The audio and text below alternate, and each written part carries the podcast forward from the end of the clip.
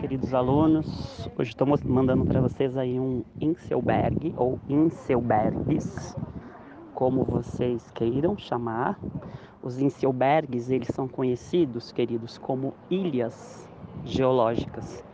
São dentro da geomorfologia, nós chamamos de afloramentos rochosos então, são espaços preenchidos por sedimentos, é toda uma estrutura, e com a ação do tempo, da chuva, do vento, das ações propriamente do intemperismo, essas rochas mais resistentes elas permanecem à vista e o entorno ele é sedimentado.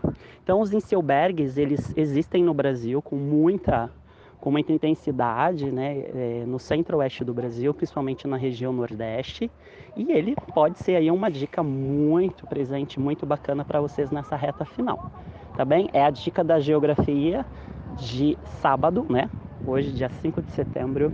Fique atento no vestibular, vai dar tudo certo. Beijo para vocês.